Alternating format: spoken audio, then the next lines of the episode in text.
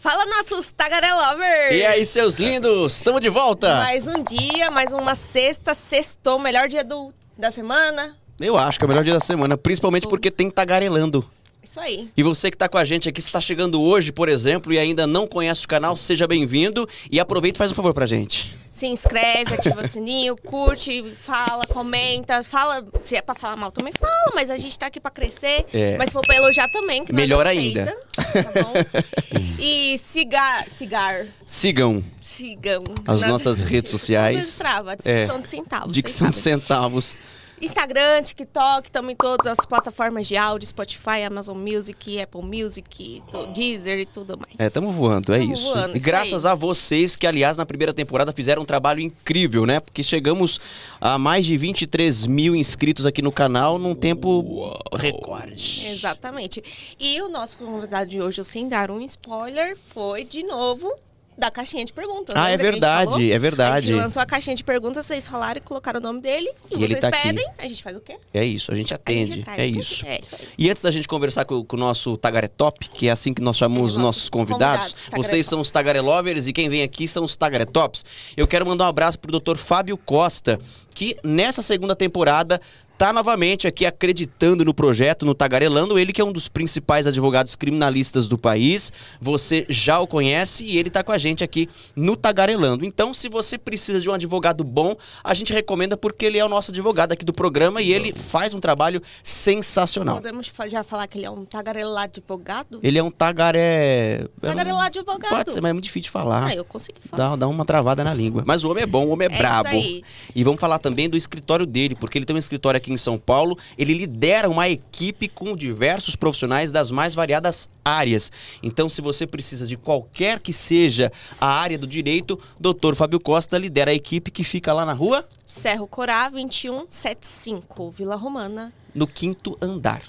Quinto andar. É, Isso aí. no quinto andar. A gente falou certinho, né? Senão Falou. fica bravo com nós. Falou, Vila Romana, Zona Oeste, ali perto da Lapa. Fácil acesso pra todo mundo. Abraço, doutor Fábio. Vamos começar o programa de hoje? Bora, Então- porque hoje a gente tem um convidado um pouquinho desastrado. Então eu tô com medo dele derrubar alguma Quase coisa antes de caiu começar. café aqui, meu Deus do céu. Já caiu vinho. Vinho não aqui, mas Não ao aqui, vivo mas- no programa. Vamos falar disso também, vai? Bora, Bora. tagarelar.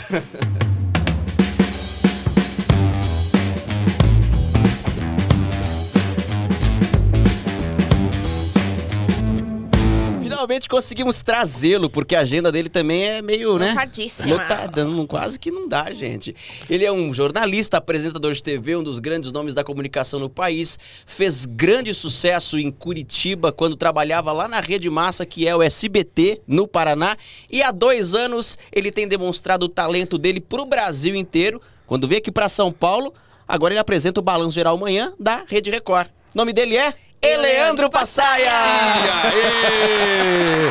Tá, galera, Overs! Aê! Fala, grande Luquinha, fala minha, tudo bem? Tudo bom? Legal, que satisfação você tá estar aqui aqui. com vocês, até porque vocês sabem o carinho que eu tenho pelos dois, né? São dois amigos que nós constituímos, eu e Bruna, minha esposa, nós constituímos logo no começo, vocês moram no nosso coração. Ah, a Bruninha aqui também. Que coisa maravilhosa. Você que tá aí um papaizinho fresco, né? Verdade.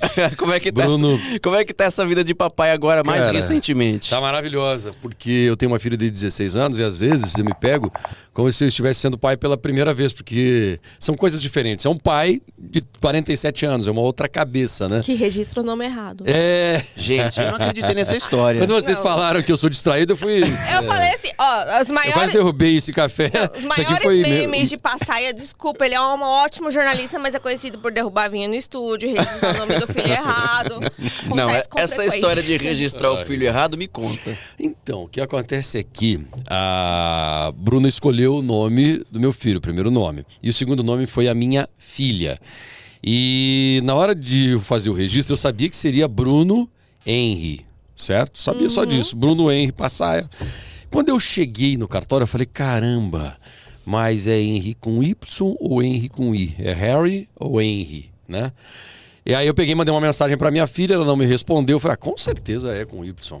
Mas aí, depois que eu fiz o registro que eu mandei para minha filha, pai, você tá louco? Como é que você fez isso? Eu falei, mas você não me responde, mas eu falei. Aí que elas me disseram que elas iam me falando que o nome era H, E, N, R, I, desde o começo, eu que nunca prestei atenção. Porque É, se fosse a com entonação Y, é seria diferente. Na verdade, diferente. é Henry, né? Com É, Y. e- Se é Henry, é com I. É, Henry. Henry com I, Harry com Y. Não, Harry seria H. Harry? Não faz sentido. É, o Bruno, o que, que ele tá falando, Não, Bruno? e- Ah, é e vamos lá e... É, é, é, elas que me falaram assim, eu não, eu não decorei direito como é que é, mas eu acho que é, Percebemos até eu só sei que eu hoje. acho que é assim. Ô, gente, mas me fala uma coisa, e como é que foi? Aí você percebeu que tinha registrado errado e não dá um trabalhão pra... Levou a mulher no hospital, É, gente. não- a Bruna lá, cara. meu Deus, É. olha. É, aí eu perguntei pra menina do cartório como é que faz. Olha, é complicado aquela coisa toda. Você vai ter que ver com a mãe aqui. Falei, mas ela acabou de ter filho. Falei, ó, você vai ter que esperar. Ou então, se depender da boa vontade aqui da, da minha funcionária, se ela quiser te acompanhar, mas eu não posso obrigá-la. Aí ela, fulana de tal, ô, Ana Paula. Aí quando ela chegou, nossa, passar, eu te assisto todas as manhãs. Você veio de Curitiba conhecer a minha história, você veio lá de Curitiba, que bom que você tá aqui. Eu falei, então, que bom que você é minha telespectadora, eu tô precisando de você. E ela foi. Olha que coisa boa. boa. Olha que trampo, hein, passar. Foi. Meu Deus do céu. Mas foi legal, vai ter história pra contar, né? Tanto que estamos aqui, mais uma vez repetindo essa história que eu já contei várias vezes. Ah, mas viralizou. E o vinho? O que, que Então. aconteceu no dia? Porque deve muita gente questionando se foi armado. Foi? Não, não foi armado. O que acontece é que tinha aquele. Eu já fui garçom de verdade. A gente que eu não percebeu. era- Era ótimo. Por isso que hoje ele é apresentador. É. Quando eu, na minha adolescência, juventude, eu fui garçom. E eu sabia fazer aquela coisa com a bandeja. Você pega a bandeja aqui e faz assim, eu venho daqui e vem pra cá. Mas, poxa, isso tem mais de 30 anos. Eu fui tentar fazer no estúdio. Como se fosse andar de E bicicleta. na hora que eu assim. fiz isso aqui, o vinho foi pro chão e arrebentou. Mas deu pra perceber que não foi nada combinado, porque ele ficou super desconcertado. É. Ele, opa, Eu desculpa. tô chegando agora. Desculpa. Já o estúdio. Será que vão pensar que eu tô fazendo circo no estúdio? De repente o diretor, é, eu pensei, o diretor liga aqui, vem cá, rapaz, você acha que tá apresentando jornal ou um programa de circo? Mas não, ninguém falou nada, né? Poderia ser. Só ficou pra história, só virou, pra virou Vir- meme. É, virou meme, viralizou. Como que tá a vida em São Paulo? Tá curtindo aqui? Dois anos. A gente pergunta, tá curtindo? Pô, dois anos já é uma vida, né? Uhum. Eu, quando vim pra São Paulo, o pessoal falou assim: se você ficar três meses, você não vai mais embora. E, e é difícil pra gente que vem de outra região, né? Puxa Se vida. acostumar. E eu levei um tempo pra me acostumar. E pra você? O, o, o- E os- você ainda foi o mesmo estado, né? Ele foi. Exatamente. Já tem região. E, te- e fora que tem uma vida lá, né? Você tem negócios lá, então assim, acaba que. Amigos, né? Amigos a história. também, a história toda tá lugar lá. onde eu nasci, nasci no interior do Paraná, mas é o meu estado, né? E aí, é- é- essa mudança, assim, dois anos se passaram, você tá aqui firme e forte. É. Mas e dentro de você, isso já tá resolvido? Olha, dentro de mim eu amo São Paulo. No começo eu achava tudo muito louco. Falei, meu Deus do céu, rapaz, que lugar é diferente, não conhecia ninguém, né? Tudo muito diferente. Então hoje eu estou acostumado e gosto da rotina de São Paulo. Mas dizer que você esquece de casa não é verdade. Tanto que sempre que eu posso eu tô lá. Você é daqui, né, Paloma? Então, você que é de São Paulo não, não tem essa, eu acho que é essa referência, mas você que mesmo sendo do interior, você sabe que é muito diferente. Ah, São Paulo eu é diferente, bastante. capital é diferente de qualquer outra coisa no mundo, né? Total. É, o estilo de É, mas eu vida. sinto quando eu vou pra outros lugares, eu sinto que é diferente. Sabe uma coisa que eu sinto muita falta? Que é assim, quer ver? Uma coisa que nós fazemos muito. Às vezes, ah, hoje, vamos, vamos no, no bar beber alguma coisa? Ah, legal, vamos. A gente marca meio que em cima da hora. E se não der também, tudo bem, mas é, tem essa rotina. Você ou liga, vem cá, tô fazendo alguma coisa aqui em casa, vou queimar uma carne, quer chegar aí? Eu percebi que pro paulista não tem muito disso. As coisas têm que ser programadas assim antecipadamente. E se você liga em cima da hora, o cara ele fica desconfiado. O paulista acha que você era o último da lista. Só, eu tenho Só certeza- chamou porque não deu Só certo chamou porque não tinha outros. O paulista é desconfiado nesse aspecto, né? E a gente que é do interior, isso é super normal, até porque você decide fazer uma coisa na hora do almoço. É verdade. Falei, Na hora do almoço eu vou fazer o quê? Ah, eu acho que eu vou assar uma carne, vou chamar o Lucas. Né? E é tranquilo. Isso eu, eu a- sinto falta. E eu acho que aqui também, além da- da- das pessoas, acho que serem naturalmente mais desconfiadas, tem também a, a distância, que tudo é muito longe. Sim. Então, se você chama, sei lá, a gente tá aqui na, na zona oeste, na zona norte, você chama um cara que mora lá na zona leste, vai demorar uma vida pra ele chegar, né? Aí ele fala, ah, não vai dar, hoje não É. dá, você me ligou muito em cima, É né? verdade. Mas o que muita gente fala mesmo é em relação a que a gente é meio frio, assim, né? Não tem muito esse lance de, ai, abraçar, beijar. Isso é verdade. Porque a gente aqui tá. Eu não sei se é essa a justificativa, mas a gente sempre tá tanto no corre, no corre, correndo, não sei o quê. Que não tem tempo de, tipo, oi, bater um papo aqui. Tem que ser agendado. Tipo, eu tenho que saber o que, que eu vou fazer, porque daqui a quatro horas eu tô ali.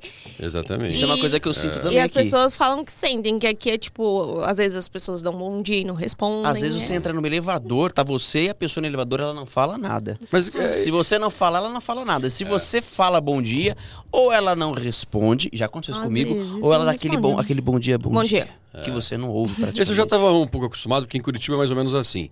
É, por, em- com proporção diferente, obviamente, por motivos diferentes, mas Curitiba as pessoas são mais resguardadas. Elas não são antipáticas, como as pessoas dizem, não, não tem nada de antipatia.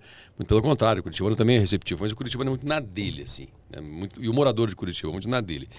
E então eu, eu tinha esse negócio, tanto que o pessoal até brinca, mas é, é- é verdade. Quando surgiu a pandemia, só para você ter uma ideia, o Curitiba ele não se aproxima muito, ele não é de ficar encostando, né?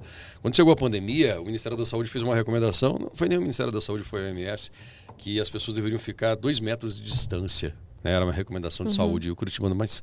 Mas a gente já faz isso. Não, não, não, mas- para que tão perto, gente?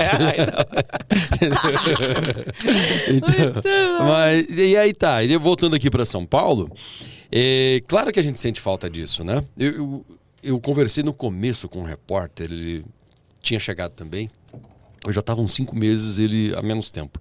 Falei, e aí, fulano, como é que você tá? Eu senti que ele estava um pouco assim, sabe aquele olhar perdido? Falei, cara, é, eu não sei, porque parece que eu tô incomodando onde eu tô. Falei, mas por quê? Porque ninguém me fala nada. Ninguém diz se tá bom, se tá ruim. Ninguém comenta nada.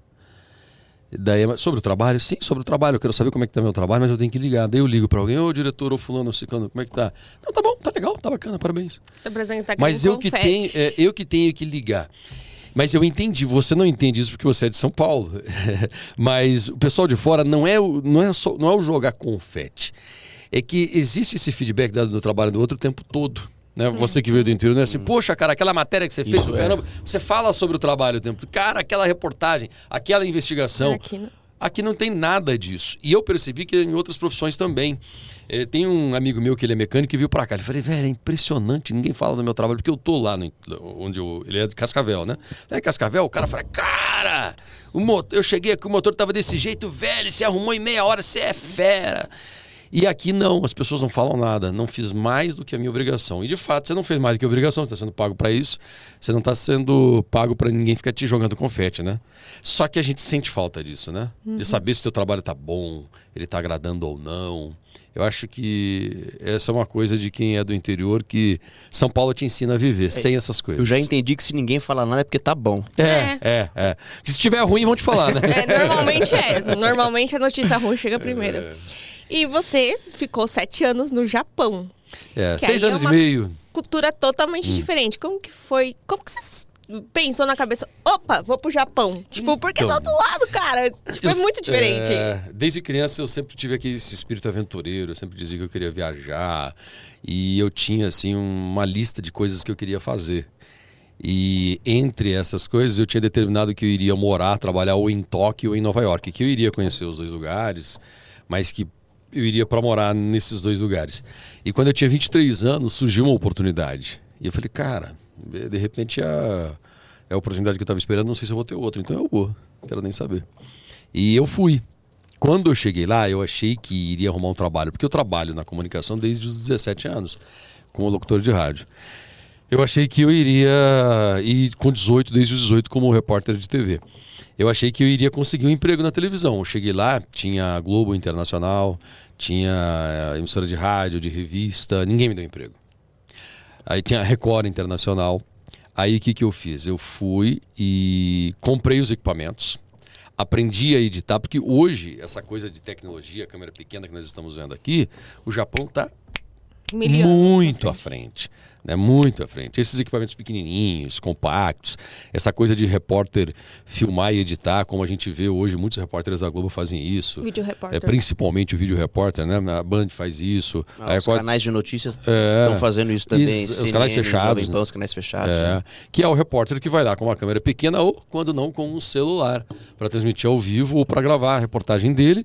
E aí ele vai para casa quando ele é um correspondente, por exemplo, em outro país, ele edita no computador dele e depois manda, entendeu?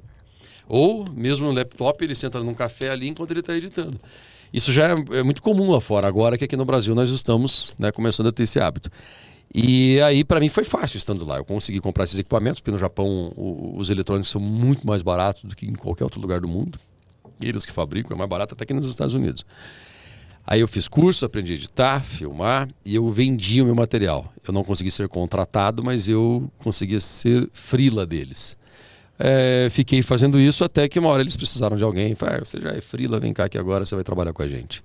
E como é que foi já aprender a Eu língua? trabalhei na Globo lá e na Record lá. E para aprender a, a, língua, assim, porque... É, o japonês, ele tem uma característica que é assim é, é, muito mais fácil do que você aprender a maioria das outras línguas.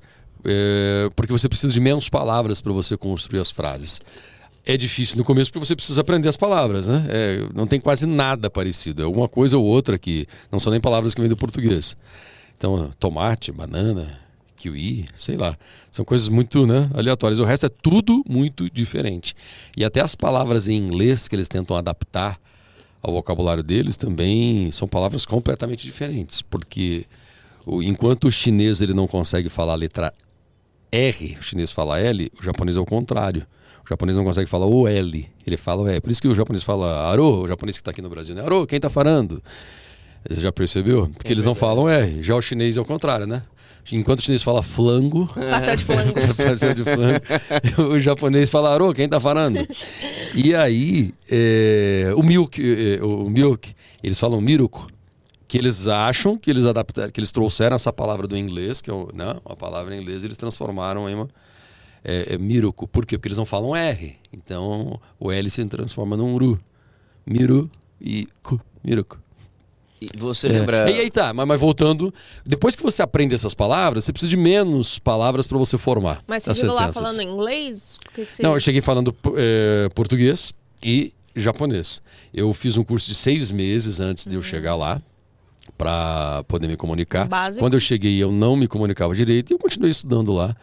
Os japoneses são muito atenciosos, eles gostam muito quando você aprende a cultura deles. Tem uma coisa que os japoneses daqui não falam, os nossos descendentes, é, e eu até entendo que para eles é um pouco traumático assim emocionalmente, que os descendentes de japoneses eles eh, sofrem um pouco de rejeição dos familiares que ficaram no Japão.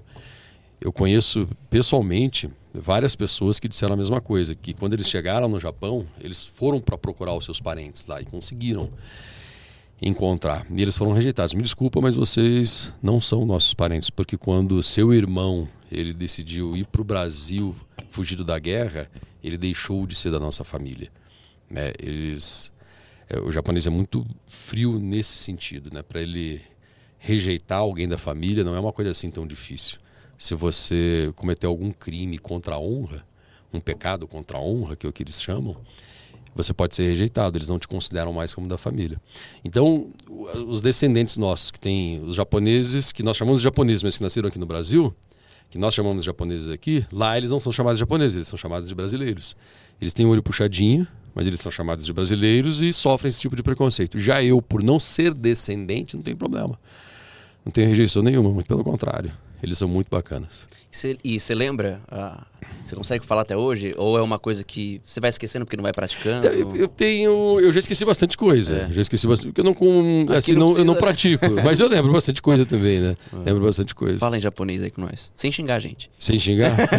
é que a gente não vai saber. É, se xingar, eu não vou saber, né? Anata wa irrita desu. O que, que você falou? Você é uma boa pessoa. Ah, bonitinho. Tagarelover em japonês. Tagarelover, eu não sei como é que fala. Tem que inventar. eu não sei como é que fala Tagarelover, mas o, o, eu tenho certeza que é uma experiência que qualquer pessoa deveria fazer de conhecer o Japão. Você aprende muitos princípios lá. Eu transformei assim a minha vida, a minha maneira de pensar depois que eu fui para lá. Você foi sozinho, sozinho, sozinho? Não, eu era casado, né, meu primeiro casamento, e nós fomos juntos mas acabamos nos separando depois. Eu lembro que uma das primeiras lições, quando eu cheguei lá, foi assim como um tapa na cara, é, eu fui para uma loja e tinha, eu queria comprar algum, alguns materiais. Quando eu estava montando esse estúdio que eu falei para vocês, né, para eu ser freelancer, e tinha dado um valor considerável e faltava um ien, que é o equivalente a um centavo. uma moedinha de um centavo que nós nem temos mais. Vamos pegar uma moeda de 10 centavos, a menor das moedas que nós temos hoje. E faltou só aquilo, mas era uma conta alta. E aí eu pedi pro, pro, pro, pro, pro rapaz, olha, eu tenho exatamente, eu lembro até hoje, era 27 mil ienes, que ia dar 2.700 dólares. Falei, eu tenho, é, 2.700 não, 1.700, é.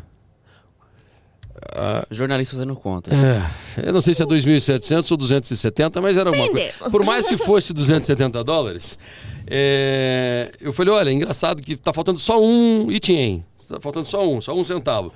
Po- Pode fazer um desconto? Ele falou, não. Na cara dura, não. E eu, com aquela minha, né, com aquela minha cabeça de brasileiro, então não vou levar nada.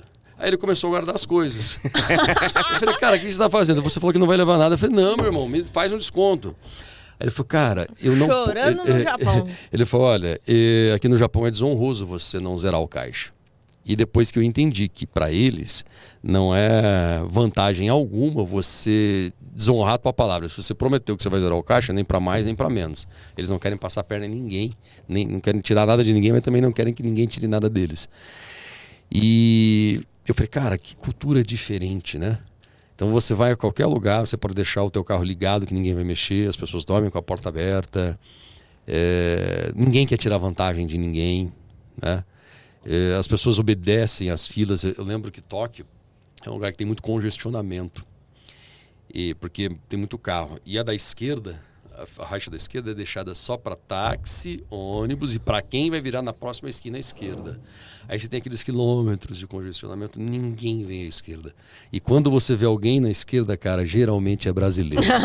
Mas isso é verdade. Todo mundo Não fala. Verdade, cara, todo mundo fala que, que, que no Japão as coisas são muito diferentes. Uhum. é, que no Japão os valores são outros. Uhum. Foi na Copa que aquela imagem correu o Foi. mundo. Foi que eles Deles limparam tudo, né? Eles limpando- limparam Aqui no Brasil, não. Acho que na Arena da Foi? Baixada, em Curitiba. É, os japoneses lá pegando tudo não deixaram um papel no chão. Eles são assim. E a gente, infelizmente, os brasileiros, nós temos a mania de, pelo contrário, a gente faz questão de jogar lixo na rua, né? Você tá dirigindo teu carro, toma uma coca e joga pela, pela janela. É óbvio, a gente não tá generalizando, mas é assim. É. Ah, Tanto- é- A gente mora em São Paulo, chove, Cho- acaba o mundo. Tudo bem, a cidade ela foi construída, né? Ela foi crescendo meio Aham. desregulada, mas Muito é por causa do lixo. muito é por causa do lixo dentro do Exatamente. bueiro. É a gente que joga. Isso que você falou dos japoneses, eles têm uma filosofia de vida que também é budista, mas os japoneses eles já introduziram isso à cultura independente do, do budismo ou não, que é honroso não deixar rastro. Acho isso muito legal. Então qualquer tipo de rastro. Se você vai a um banheiro público, por exemplo, e você deixa a tampa do vaso eh, molhada. E se você para homem vai fazer xixi lá, pingo, cara, isso aqui é desonroso para você. Você não vai deixar isso aqui se você realmente tem uma preocupação em ser hon- honroso. E quantas outras coisas, né? Que daí, se, se você pegar isso para tudo na vida, quantas outras coisas que tudo que eles vão fazer, cara, não posso deixar rastro. O próximo que for usar o espaço que eu estou usando, como é que vai ser? Eu quero que ele receba do jeito que eu gostaria de receber. É outra É o mentalidade. mínimo de É. educação. Nós né, nem, que a gente- é- aqui no Brasil a gente nem para para pensar Não isso, para. né? É. Não para. É só você ver shopping, praça de alimentação, as bandejas, tudo lá em cima. As pessoas não têm capacidade de levar bandeja. Isso ficou revoltada. eu já É briguei com gente que tava Mas, sabe comigo. que, mas você sabe que esses dias, eu acho que a Bruna não está aparecendo, mas foi você, amor, que nós fomos a um a um, um shopping, daí nós estávamos levando a bandeja e chegou assim, Aninha, por favor, por favor, não leva, não leva, que eu tô aqui sendo paga para isso. Se vocês levarem, vocês vão tirar o meu emprego. Mas ela falou baixinho. Era, não foi? Foi. E ela falou baixinho. Se vocês ficarem levando a bandeja, vocês vão tirar o meu emprego. Então deixa aí, pode ir embora. Eu preciso ser útil aqui. Interessante. É uma outra visão, né? É, porque normalmente eu já vi agradecer, tipo, por você É, levar lá. mas é porque também. É, eu acho que ela quis ser gentil com vocês É, também, é. simpática, é, é de pessoa, porque tá, ela tá lá pra pegar da onde você deixa pra levar pros respectivos restaurantes, não é? É, Ou pro então, lugar onde se lava. acho. Mas eu acho que ela foi gentil com vocês. Não, mas essa senhora não era aquela que ficava ali no lugar onde coloca as bandejas.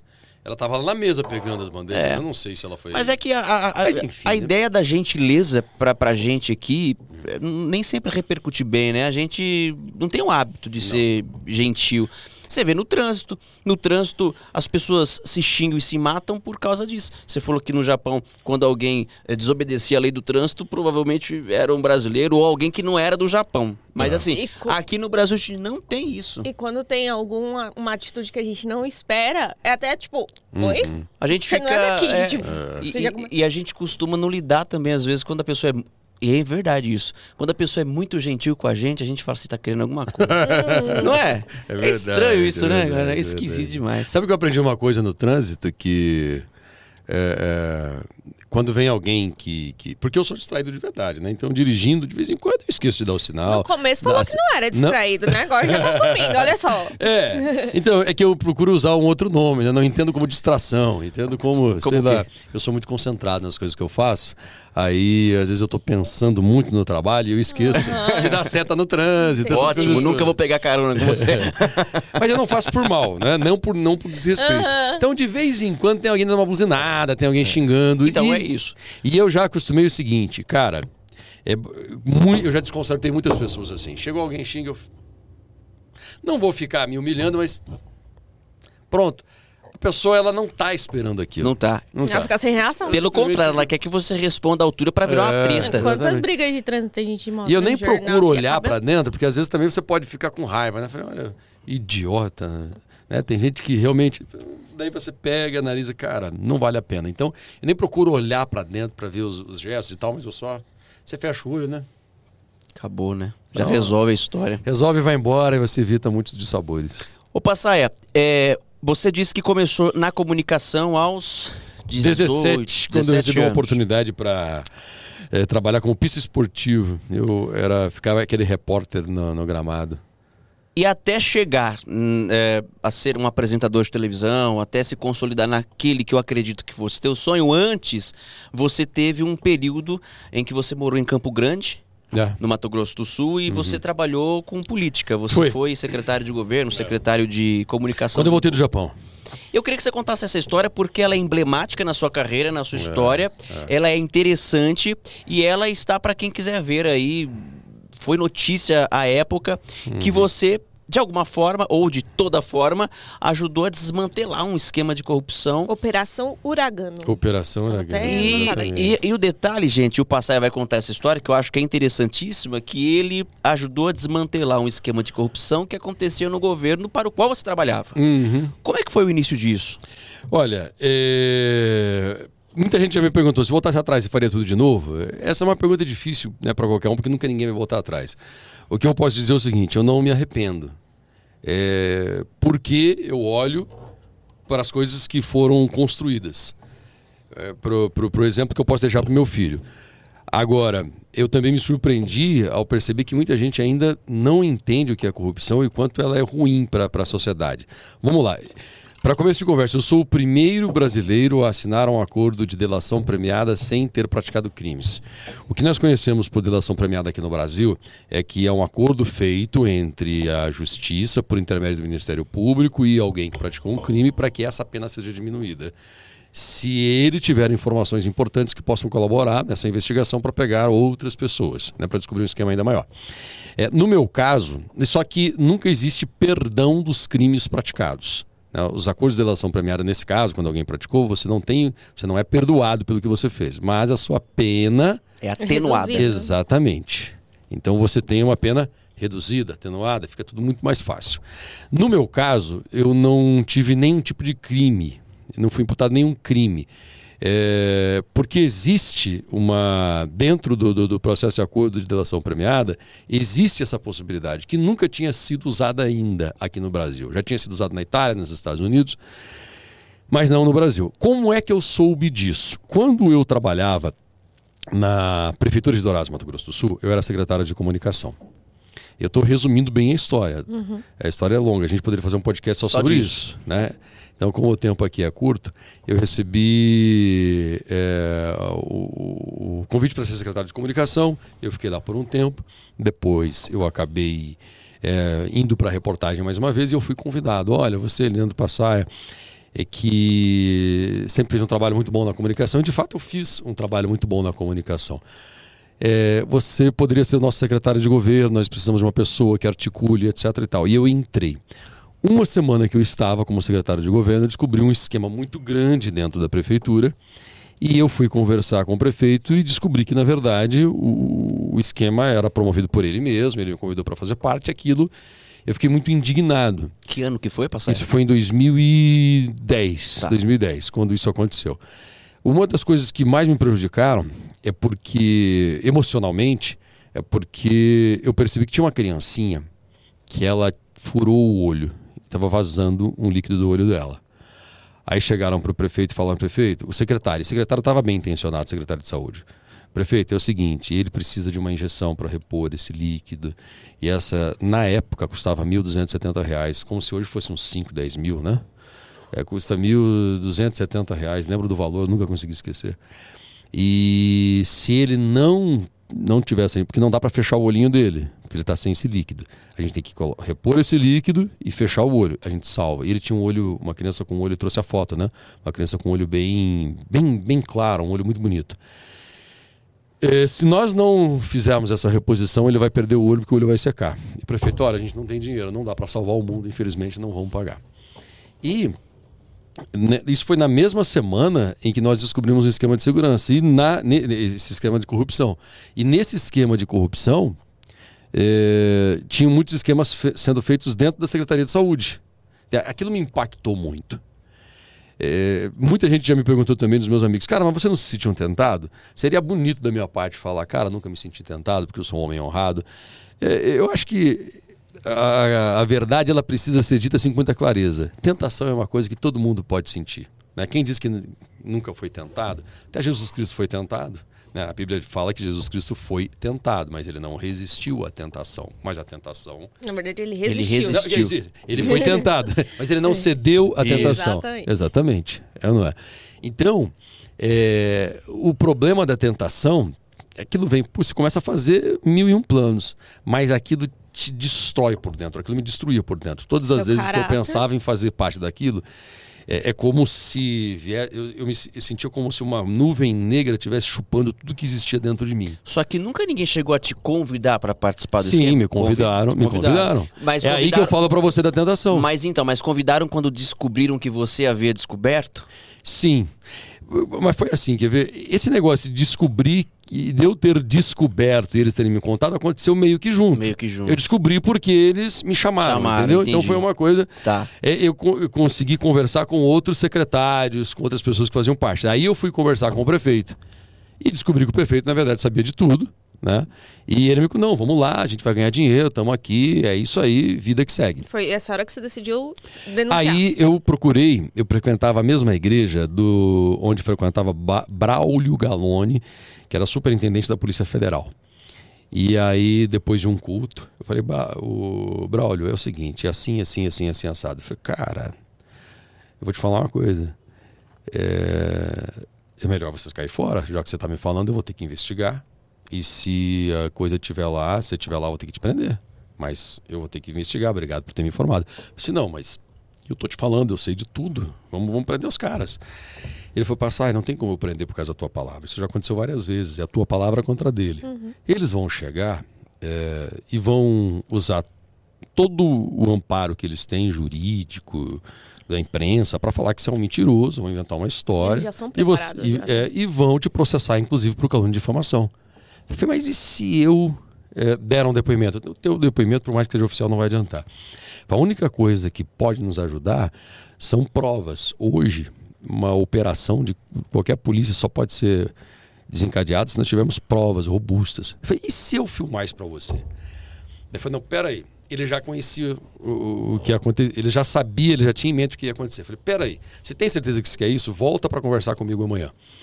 Quando eu voltei no outro dia, eu fui até a superintendência da polícia, ele estava lá com um promotor de justiça. E aí eu, tudo bem, conhece o promotor? Conhe- Conheci o promotor, não lembro o nome dele.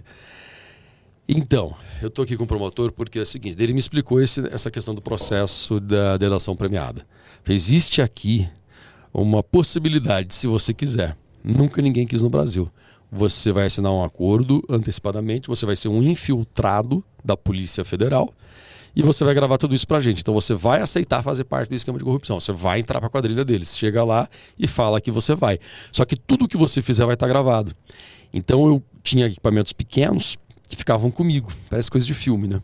Eram aqueles equipamentos, tinham gravadores de áudio e de vídeo, e eles tinham autonomia de 72 horas. Então todas as reuniões eu entrava gravando, tudo, 100% das reuniões. E a cada dois dias, ou quando tinha muita gravação, a cada um dia, eu ia lá e trocava os equipamentos para que eles pudessem captar aqueles materiais e eles iam fazendo a degravação. Eles pegavam tudo que estava gravado e jogavam no papel para transformar aquilo num inquérito. Então, tudo que eu falava... Quanto tempo durou tudo isso? Quatro meses. Foram um calhamaço de muitas páginas que tinham que ser todas degravadas. Né? Transformadas todas no papel, junto para que fossem arquivadas, é, colocados no processo, no inquérito policial e, e enviados à justiça, o com is- os, com os arquivos e os papéis. O esquema em si era desvio de recurso público? Era recebimento de propina? O que, que era? Você lembra? O desvio de dinheiro público. Era um desvio é, exatamente. O, o- Era O super. que era para ir para saúde ia para o bolso. Não, o, o esquema funcionava assim, como em quase todo lugar. Você pega e um de- determinado deputado, ele tem uma verba orçamentária. Essa verba é liberada. O deputado federal, ele tem e o senador, eles têm condições de determinar para que prefeitura eles querem colocar aquilo. Isso São acontece no Brasil inteiro. Emendas. É, são É as emendas parlamentares. Então, para quem não conhece muito de política, aqui no Brasil é o seguinte: qualquer deputado federal e senador, eles têm condições de colocar um número X de, dinheiro todos os anos para obras diferentes. Ó, isso aqui é para saúde, isso aqui é para ponte, isso aqui é para asfalto. Eles podem colocar isso em- nas obras que eles quiserem, nas prefeituras que eles quiserem. Se eles quiserem pegar todo o dinheiro e colocar numa prefeitura só, eles podem fazer isso. Ou se eles quiserem dividir. O que, que os deputados e senadores fazem? Eles vão colocando nas cidades onde eles têm mais eleitores, onde eles têm mais votos. É, né, porque a política tem disso. Então o cara vai cevando os eleitores. Nunca é, geralmente não é pela maior necessidade. O discurso é bonito. Mas não é pela necessidade da cidade, sim, onde o cara pode né, pegar, opa, aqui eu tenho mais voto, aqui não tenho, e assim que vai. Só que para por que, que ele vai colocar aquele dinheiro na conta daquela prefeitura? Ele tem que ter uma vantagem. Ele chega para o prefeito e diz: prefeito, você precisa de tantos milhões para asfaltar esse bairro inteiro. Eu vou mandar o dinheiro para você. Só que é o seguinte: eu quero 10% desse asfalto, desse dinheiro aqui, dessa verba que eu mandar para você. Para o prefeito, qual que é a vantagem de aceitar esse tipo de coisa? Primeiro, porque o prefeito ele pode pegar 10 para o deputado e dar 5 para ele, ou, né? Ou, ou, se ele não conseguir pegar nada para ele deixar tudo para o deputado, ele pelo menos vai dizer para todo mundo na reeleição que ele que asfaltou todo o bairro. Então, para o prefeito é interessante. Os caras também eles acabam sendo é, é, seduzidos por isso, né? Poxa, quanto mais verba vier, mais eu vou poder falar na minha reeleição que eu realmente fui um bom prefeito, eu fiz tantos quilômetros de asfalto, construí tantos hospitais, né? Então, e- esse dinheiro era enviado e ele desviava dinheiro da Secretaria de Obras e também da Secretaria de Saúde. Da Secretaria de Saúde a coisa é um, pouco diferente. Eles acabam, em vez de fazer obra, geralmente, eles compram medicamentos, aí medicamento superfaturado, ou, ou pode ser equipamento para hospital, eh, qualquer tipo de coisa. Você acaba superfaturando. E como é que você vai medir isso aí, né? Os caras vão lá e compram um número X de medicamento e dizem que foi 3, 4x. Como é que você vai fiscalizar isso? Se eles dizem, eles assinam, não, isso aqui distribuiu aqui na rede pública. Como é que não tem como fiscalizar, é difícil você fiscalizar que não foi distribuído tudo aquilo que eles disseram. né? Eles compram 4x, mas na verdade só distribuíram um x. Aqueles outros 70% foram só no papel. Eles embolsaram aquele dinheiro. É, é o que acontece hoje no Brasil, infelizmente. Infelizmente. Infelizmente. E eu não vou falar de partidos, porque senão vai dar a impressão de que eu estou fazendo aqui uma, um, um jogo político. E hoje mas... não pode falar nada que é cancelado. É, então, mas eu vou falar uma coisa para você que, infelizmente, eu vi ali tanto políticos de esquerda e de direita comendo do mesmo prato. Que na hora de fazer um discurso era tudo muito lindo e maravilhoso, eles até se alfinetavam na tribuna, Mas fazia parte do esquema. mas isso. eles faziam parte do mesmo esquema. É um teatro, né? Ele, é um teatro. Eles faziam de conta que eles se odiavam, entendeu? Mas nos bastidores, eles comiam picanha com dinheiro desviado da saúde juntos, rindo da cara do povo. E o menino lá com problema no olho. É, e o menino que perdeu o olho. E, e realmente perdeu o olhinho. Essa criança acabou perdendo o olho. E no final das contas, todo, a casa caiu, todo mundo foi pra cadeia? Então, quando eu falei pra você, quando eu fiz essa operação, eu tinha assim comigo. Falei, cara, eu vou escrever um livro, eu vou contar tudo. Isso que eu falei pra vocês resumidamente, eu contei abertamente com todos os esquemas. Se um dia vocês quiserem, a gente faz um podcast e eu falo para e passo como tudo aconteceu. Eu estou resumindo para não ficar um assunto chato. Mas todos esses esqueminhas, como é que eles. Até como eles faziam a, a divisão do dinheiro. Por exemplo, os vereadores que ganhavam propina do prefeito. Tem níveis diferentes. Tem aquele vereador que ele vai lá e defende o prefeito e peito aberto. Tudo que o prefeito faz, o vereador vai lá e Diz assina amém. embaixo, diz amém. Ele tem um desgaste com os eleitores dele, mas ele ganha mais grana. Tem aquele vereador que ele fala menos, mas ele vota em tudo. Ele não defende o prefeito, mas tudo que o prefeito manda ele vota a favor. Ele também tem um desgaste, porque ele está votando a favor. E tem aquele que não vota a favor, ele faz de conta que é da oposição. Mas ele também ganha, ganha menos. Mas por que, que ele ganha? Porque ele sabe quais são os, os, os grandes problemas, onde está o desvio de dinheiro, ele sabe onde estão as coisas erradas e ele não faz uma denúncia, eh, ele não faz uma fiscalização realmente eficaz. Porque um dos papéis do vereador é fiscalizar o prefeito. O do legislativo é, é fiscalizar o executivo. Ele não faz essa fiscalização. Ele vai lá para a tribuna e fala: esse prefeito é uma vergonha, olha quanto buraco na rua. Mas só. Aí o né? eleitor pensa o seguinte: cara, ele realmente não gosta do prefeito. Olha, ele todo dia fala que tem buraco na rua. Mas ele não fala Não tá qual é a. nada pra- Ma- Mas, ele, mas ele não tem coragem de abrir a boca para falar que aquela empreiteira ali está roubando e dizendo 10 dinheiro para construir asfalto. E é por isso que ele, sendo da oposição, recebe, que é pra passar pano quente. Então, fazer até de conta sendo que da não tá oposição, ele vendo. ganha, ganha menos do que aquele que defende o prefeito de É, braços abertos. mas ele tá no lucro, né? E eu contei tudo isso. E sabe qual foi a minha decepção? Tem muita gente que acredita que eu tô mentindo. Entende? Tem gente que não, não acredita. Você pode chegar lá, tenho vídeos, vídeos de vereadores é, que, se você procurar no YouTube, você vai ver, tem vídeos de vereadores pegando propina. Tem vídeo do prefeito comemorando que ele está tirando dinheiro. De deputado federal, entendeu? Falando de esquema. E as pessoas. É, mas Você não quanto será que esse passar ganhou para fazer isso? Eu falei, Então, cara, eu ia perguntar, você não ficou com medo de manchar tua reputação das pessoas acreditarem que você, porque você estava dentro do esquema de corrupção, e de que de fato você havia levado um- uma parte do dinheiro, e que a delação premiada era porque você ficou com a menor parte do bolo, você não ficou com medo disso manchar tua reputação? Eu acho que se você ficar com medo Você disso, não você faz nunca faz nada. nada na vida, nada. certo? Nunca, você nunca faz nada. E as pessoas que realmente querem você, elas encontram motivos para te defender. As pessoas que não gostam, elas vão procurar um motivo para te criticar. E, e- esse é um, essa é uma coisa que eu aprendi logo muito cedo. Mas quando eu fiz essa operação, eu não tinha muita consciência disso, de que as pessoas não entenderiam. Eu aprendi isso na prática. Então, se antes eu não ligava muito para esses argumentos, hoje muito menos. Eu acho que quando eu fiz essa operação eu era um menino e depois disso eu aprendi a ser um homem. Cara, não adianta, vão, vão criticar de qualquer jeito, vão falar. Só de você respirar, né? É, é, independente do que você for fazer, as pessoas não vão te entender. Mas agora, tem muita gente boa que consegue te compreender, que pensa o seguinte, cara, se eu tivesse no lugar desse cara, eu faria. Ou então, olha, não faria porque eu nunca tive oportunidade, mas parabéns. Tem gente que concorda. Mas todo mundo foi preso? Todos, todos, Mas todos. foram, preso se eu não me engano, foram 43 pessoas Meu presas. Deus. Perderam mandatos. Não, não tem mais ninguém Isso preso. foi em Dourados ou em Campo Grande? Dourados. Dourados, tá. É que eu falei Eu- que você viveu em Campo Grande, mas Prefeito essa e história vice-prefeito toda foram caçados, nove dos 12 vereadores foram caçados. Esse acabou com a política. Foi ameaçado, ameaçado de morte? por va- várias vezes porque eu denunciei dois traficantes que eram os líderes do tráfico de drogas. Tem um, um senhor que ele, além de ser é, era acusado por todo mundo como um grande traficante, eu não pude provar o tráfico de drogas, então eu não posso rotulá-lo como traficante. É, até porque senão ele me processa, né? Ah, o passar me chama de traficante, hoje dá isso, e eu posso perder.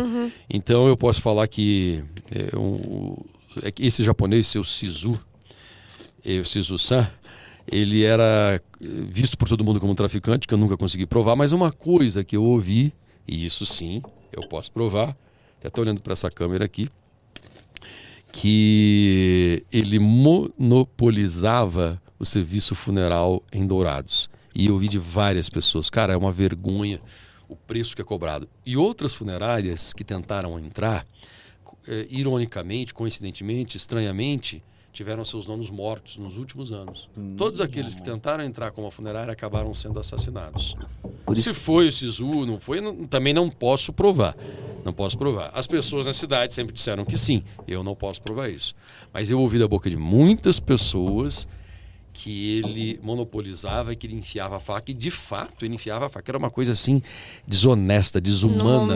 mais- Os valores que ele cobrava. Era uma coisa desonesta. mais doloroso da família É. ainda tem uma pessoa querendo se aproveitar. Uhum. E aí, eu peguei e gravei né, o, o, pessoal dele, conversando com o pessoal da prefeitura, tentando fechar para que outras não abrisse licitação para que outras funerárias fossem abertas na cidade. E eu joguei tudo isso. Qual que foi a primeira atitude? O que, que a Constituição diz? Quando o Legislativo e o Executivo são impedidos, o Poder Judiciário. Judiciário assume por três meses e convoca novas eleições. Então, o juiz da comarca, ele assumiu a prefeitura, porque todos eles foram afastados e posteriormente cassados. Ele convocou novas eleições e a primeira atitude do prefeito interino, que era o juiz, a primeira foi me nomear como secretário de governo dele. Então eu era o secretário de governo do juiz prefeito da cidade. E para o prefeito falou passar, vem cá. Então, o que, que você sabe, já que você estava aqui? Eh, doutor, era assim, assim, assim, assim, assim, assim, assado. Falei, esse negócio da funerária, como é que era? Era assim, assim, assim, assado. Vem cá, vamos agora ele imediatamente, um, um, juiz prefeito com muita vontade de fazer as coisas acontecer, imediatamente ele já abriu o processo de licitação, já entraram outras funerárias e os preços despencaram. Os preços dos caixões na cidade, por exemplo, despencaram, graças a Deus. Foi a primeira, assim, é, coisa que. O primeiro resultado que eu vi. Então fi, ficou, sabe, se eu olhar para trás, cara, ficou coisa bacana. As pessoas hoje pagam um, um preço justo quando tem seus entes perdidos. É, tem um outro cara lá que é, qual o nome dele, cara? É um Hazuki. Também sempre foi tido como traficante. Não posso provar que ele era traficante, mas ele já tinha é, praticado outros esquemas, já tinha sido preso antes, metido a mandar matar todo mundo. Também o denunciei. E eu vi que o clã desses dois grandes homens, entre aspas, que colocavam muito medo na sociedade, esses clãs foram se diluindo. Isso para mim já foi interessante. Mas não provocou aquele efeito que eu imaginava que iria provo ser provocado. Né? Eu pensei que depois que eu escrevesse um livro sobre isso, que as pessoas iriam entender a política, eu fui ingênuo. Tinha 33 anos. As pessoas vão entender direito o que aconteceu e eu acho que o brasileiro ele vai acordar sabendo que o político brasileiro ele precisa ser melhor estudado, ele precisa ser substituído. Fui convidado a ser candidato várias vezes e até a ser prefeito da cidade. Ah, a lista com a popularidade alta, ganharia. Hoje mas... você entraria na política? Oi? Hoje você entraria? Eu já recebi vários convites e eu nunca, eu nunca aceitei porque eu, eu ainda não tenho estômago. Eu acho que eu nunca vou ter para chegar e enfrentar esse tipo de coisa. Se eu entrar na política, vai ser para né, tentar mudar as coisas, entende? Então isso me, me provoca um certo, um certo afastamento. E quando eu apresento o programa, vocês já perceberam que eu fico muito indignada, de verdade, com os crimes, com coisas que acontecem, com coisas erradas. Eu acabo comprando a briga, até fugindo um pouco da linha do jornalismo.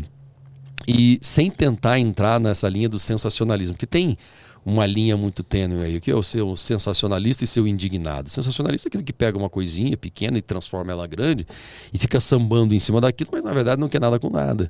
Só quer audiência. É, exatamente, mas eu vejo indignação da minha parte, da parte de muitos colegas que trabalham comigo.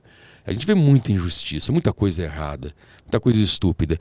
E eu acho que o jornalismo é um, um material assim muito grande para a gente trabalhar para tentar mudar a sociedade. Falar a verdade, mostrar a verdade.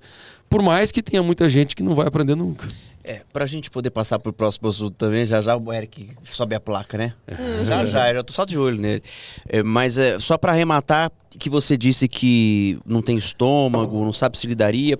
Esse é o grande problema. Pessoas boas que têm vontade de entrar na política ou têm até dom e talento, pensam duas, três vezes, porque mesmo sem fazer nada, vão já. E sabem que é minoria, é, né? Vão estar tá com a hum. sua reputação, de certa forma, né, não vou dizer manchada, mas as pessoas vão apontar o dedo e a pessoa, muitas vezes, ela realmente não vai ter estômago e condição de lidar com isso. Por isso tem tanta gente boa fora da política. Uhum. Uma vez me disseram assim: você não tem perfil para ser político, Lucas, porque você é muito certinho. Eu falei: então eu tenho perfil para ser político. Ué. É, não é, é dessa gente que a gente precisa lá é, dentro, não é, dos é. bandidos, né? E você gosta de política, né? Adoro política. Você é um cara que gosta. Eu, eu acho que até política, que a política já entrei, vai. Já entrei, não, eu quase entrei na política já uma vez antes de ir pro jornalismo mesmo, trabalhava com isso tal. Eu já estive perto, gosto.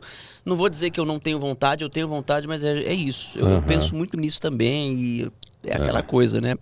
Você quando é certinho, certinho, certinho, gente, não é defeito, é simplesmente agir corretamente com as uhum. coisas que são certas. É. Da mesma forma que te causou indignação um menino que perdeu o olho, me causaria também. Aí você vê o prefeito comendo do bom e do melhor e aquele dinheiro que deveria ser aplicado não tá no, no, no remédio que o menino precisava Isso indi- é, é, causa uma. Eu não sei como é que esses caras conseguem dormir à noite. Uhum. Né? Eu não conseguiria. A única coisa que eu, que, eu, que eu roubo dos outros e falo abertamente é caneta.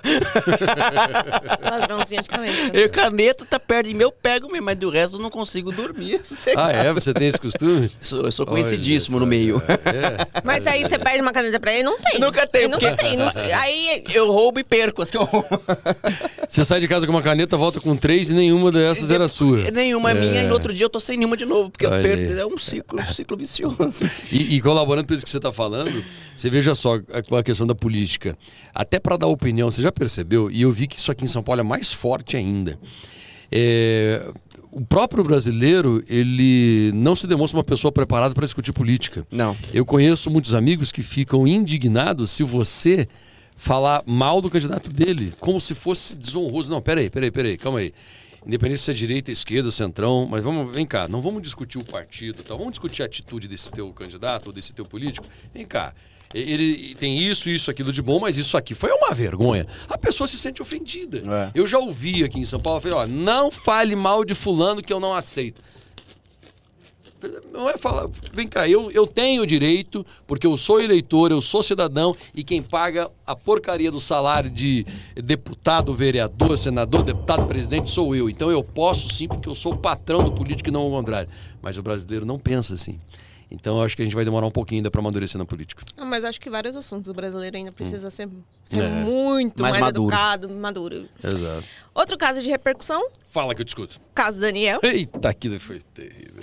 Como é que você foi parar naquilo, resumidamente, né? Porque o nosso tempo já está curto, senão É. o Eric Eric. Já, já subiu. Eric, peraí que eu resumo rapidinho. Caso Daniel, essa coisa da indignação. Tem quatro anos, no caso, completou, inclusive, esses dias, né? Foi. Quatro é. anos. O que acontece, cara? Chegou pra gente um caso lá de um jogador de futebol que tinha sido morto e tal, aquela coisa toda.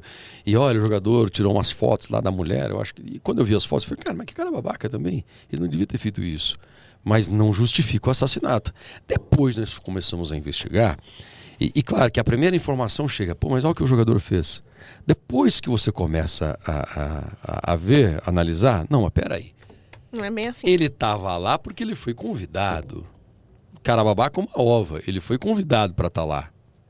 Entendeu? Então não é bem assim. Outra coisa, esse cara aqui, que esse Edson Brits, que está dizendo que é o inocentão, que contratou um advogado para falar que ele é uma vítima, esse cara, ele já é um bandido antigo ali na cidade. E nós começamos a investigar, encontramos vários crimes que tinham sido praticados por esse cara, o Edson Brits, cara que já foi processado pela mãe, pelo pai, que já ameaçou de morte a mulher, a mãe, o Boa pai. pessoa. Ótimo. É, um cara com um monte de coisa. E a gente começou a fazer uma série de matérias. O advogado de defesa dele ficou chateado, porque ele sempre foi um cara midiático, então ele faz muito barulho, mas tem muitas vezes que ele não consegue inocentar os clientes dele. Isso é ruim para ele como advogado, entendeu? Então ele usa aquele princípio do, do direito. Direito não, de alguns advogados. Se você não tem, se você não pode eh, desmerecer as provas, desmereça então quem diz que tem as provas tem. ou as testemunhas. Porque você. Jogar o holofote pra outra É, coisa. Aí o cara tentou é, é, fazer de conta que eu era um sensacionalista. É, eu foi acusado de fake errado. news, né? Exatamente. Mas não conseguiu provar nada e o cliente dele continua preso.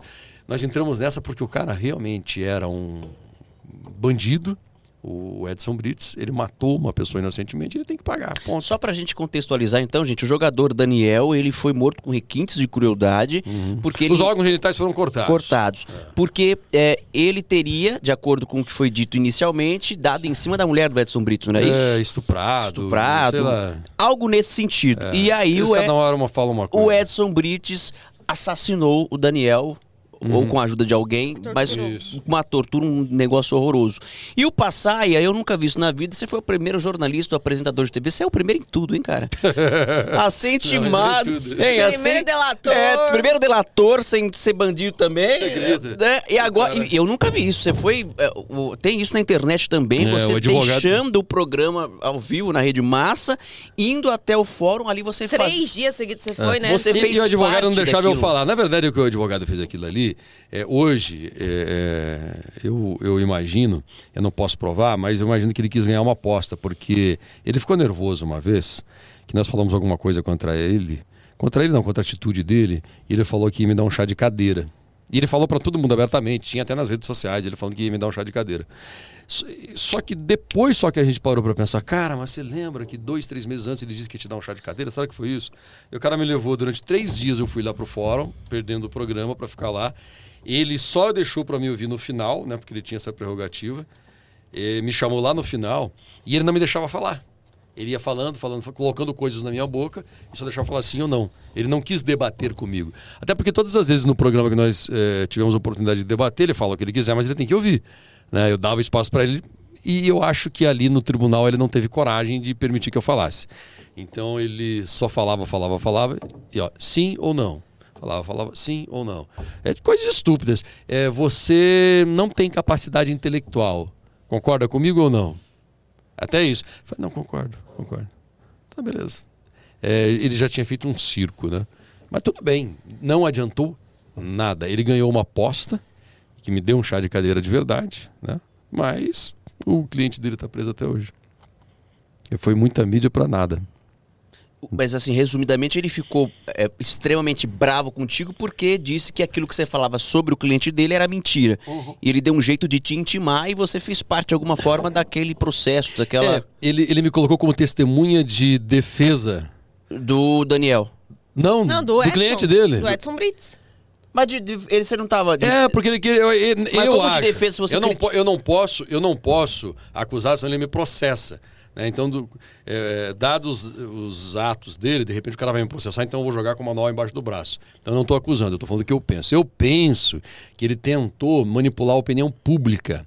Ele tentou colocar o seguinte nas manchetes: Leandro Passaia é, é, vira testemunha de defesa de Edson Brits. É, porque não faz sentido Então, o? Passaia Não faz? fazia uma investigação e, de certa É. forma, críticas ao que aconteceu. Não faz o Mas eu menor acho sentido. que era isso, é. na tentativa de calar É. ele pra ele, sei lá, parecer. É, e, e- ele, quando me chamou, ele não, ele não me deixava falar, ele não me fez perguntas nenhuma, era só sim ou não, inclusive com coisas tentando me depreciar, me diminuir. É, eu fiquei lá respondendo um monte de coisa. Baixo. Enfim, mas é, faz parte, né? Agora que realmente foi um chá de cadeira. Conseguiu, parabéns.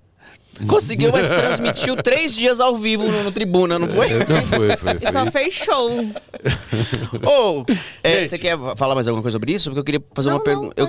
Você quer tocar, continuar esse- nesse assunto? Não, pode falar. Que eu ia perguntar, como é que é ser funcionário do Ratinho, cara? Cara, é muito bom. Ah, deve ser muito legal, Cara, é né? muito gente boa, muito gente Pô, boa. é. tanto é que quando você veio pra Record, você foi. a- as notícias nos canais aí, nos, no- nos portais. Pupilo era, de Ratinho." Pupilo de Ratinho está de malas prontas pra Record, hein? É.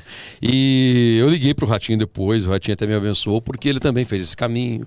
Ele também lá em Curitiba um dia foi chamado para trabalhar aqui e foi chamado para trabalhar na Record. O Ratinho, quando saiu de Curitiba, ele estava na CNT T. lá. Ele veio para trabalhar na Record, depois foi para o SBT. E ele é um cara do bem, um cara que dá espaço para que os funcionários façam, né? Não é aquele patrão que fica lá, fala isso, fala aquilo. Ele é um cara muito gente boa, dá oportunidade para muitas pessoas. Aqueles amigos de infância dele que ele tinha, no momento de dificuldade ele ajuda todos. Tem alguns que são funcionários e estão lá, funcionários vitalícios, alguns que estão até em casa na pandemia, né? Muitos desses funcionários que ele tinha lá ficaram em casa recebendo salário. Então ele é um cara do bem, muito generoso. Quais foram as palavras dele quando você disse: Olha, tô indo pra Record? Será que eu posso falar?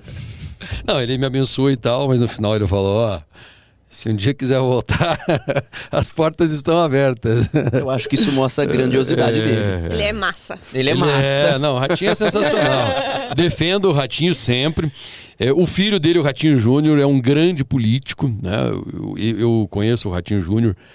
É, a gente chama ele de Juninho lá nos bastidores, porque o, o Ratinho Júnior, que é o filho, que é o governador, ele cresceu lá né, na televisão. Ele era muito pequeno quando o pai dele começou a trabalhar na comunicação. Então, para todo mundo em Curitiba da imprensa, ele é o Juninho. Né? o Ratinho Júnior é o Juninho. O governador do estado é Juninho. Ô, Juninho! Porque ele, desde pequenininho, ia com o pai trabalhar nas emissoras e ele ficou conhecido desse jeito até hoje. O carinho que ele tem de todo mundo lá. E eu acho que vai ser presidente um dia. Olha, tem todo o potencial do mundo e se for candidato, eu voto nele. É, eu acho. É um grande governador. Não vivo lá, mas as avaliações dele são muito boas, né? É. Isso. Hora de dar isso, tchau né? ao nosso passaia. Passaia. Passaia. Passaia! É Passaia!